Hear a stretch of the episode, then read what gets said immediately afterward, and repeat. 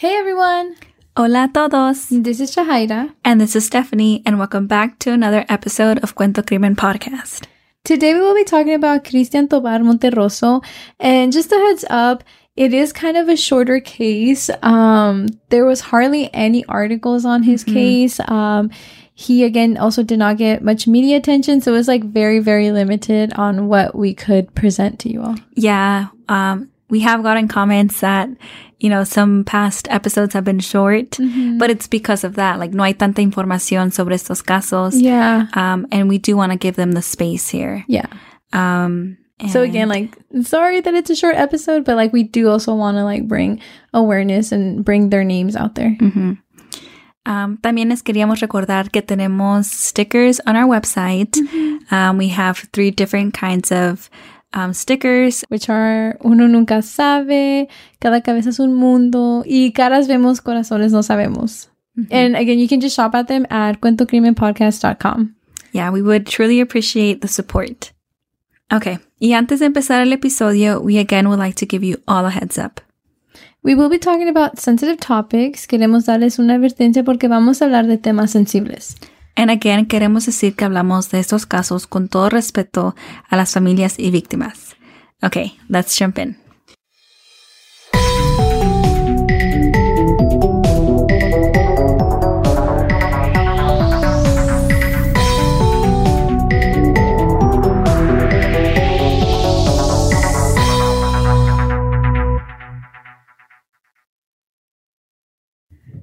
Entonces, como dijimos, hoy vamos a hablar uh, sobre Cristian Tobar Monterroso, de solo 18 años. He was also known as Benzo, and he was a rapper. Yeah, a él le encantaba la música. It's something that um, he enjoyed and it made him feel good.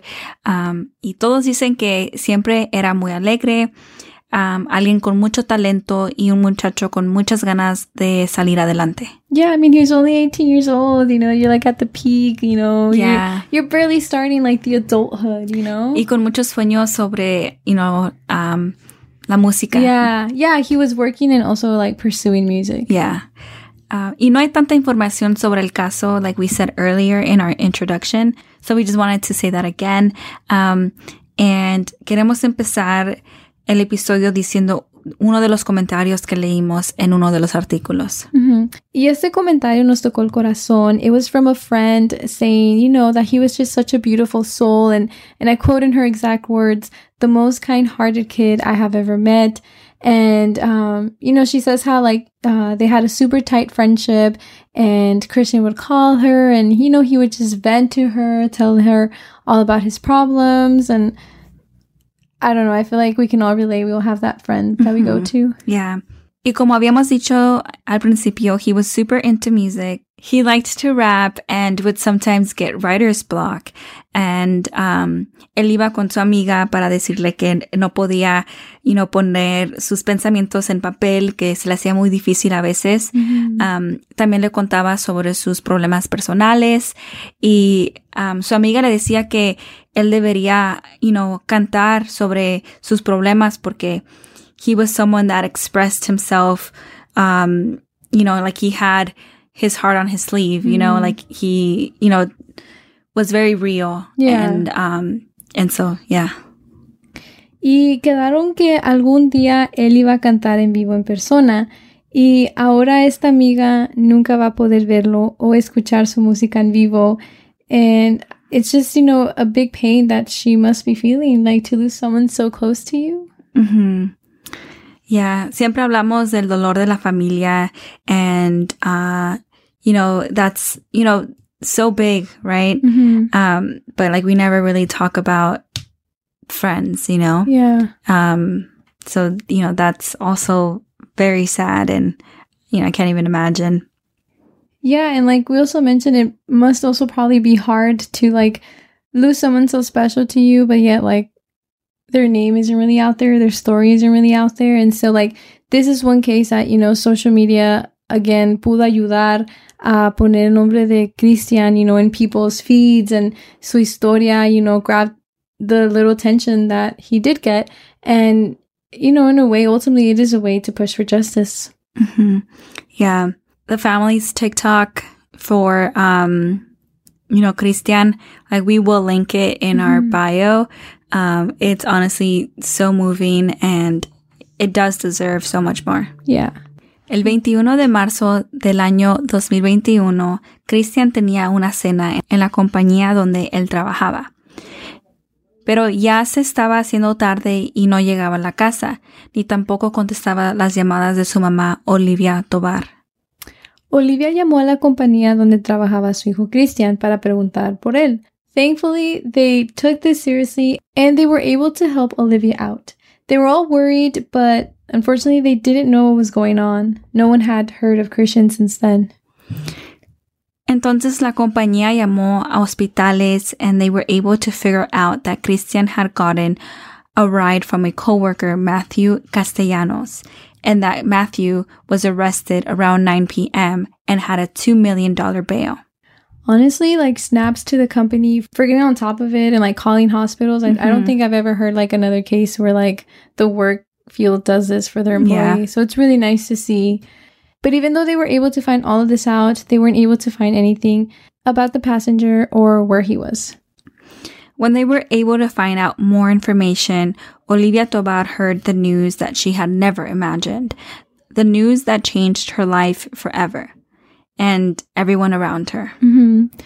They found out that Cristian murió el 21 de marzo del 2021. Su cuerpo enseñó que él fue apuñalado. It is believed that Cristian had an altercation with a coworker, Matthew Castellanos, who was arrested on felony charges, but was released from jail after a few days porque no tenían evidencia. And it is also believed that Matthew was the one that was driving, and you know, he was driving recklessly, passing red lights, and then he stopped and Christian was stabbed. Sí hay un testigo.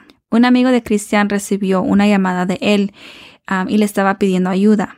Quería que lo vaya a recoger porque ya no quería estar en el mismo carro que Matthew, porque iba manejando muy rápido. Y um, Cristian luego, luego le mandó la dirección para que lo recoja. And so I don't know, I feel like this kind of clearly shows that something was wrong. To me, it seems like Cristian kind of felt scared to be there with Matthew. And I don't know if it, it seems like he also had like a clear mindset and wanted to get out of that environment, you know? I, I agree because like to call someone, honestly, like maybe he was just trying to go along with it for as much as possible, no más para llegar a su casa o llegar a donde iban. Um, like, you know, just waiting it out. Yeah. But he instead called someone, you know, to help him get out of that situation. I think that's like pretty big, you That's know? like the last straw. like the last kind of straw. And like, I think it takes a lot to get there sometimes. Yeah. No, yeah, for sure. And I don't know, I feel like um you know for again for him to like okay so dicen que Matthew estaba manejando like recklessly right and for Cristian to just be like okay I need to get out like just imagine como venía Matthew Mhm. you know Yeah, it's very dangerous. yeah Um, y el amigo no pudo llegar to, you know, take, um, Cristian out of that situation. Mhm. Um, and, you know, this whole situation ended very badly. Yeah. And as of right now, though, you know, Matthew was the last person to be seen with Cristian, um, no hay evidencia that he was the one who stabbed Cristian. So as of right now, um, Matthew is out. He did not get charged with anything. Yeah. Y la familia, you know, um, is pushing for attention, is pushing for answers.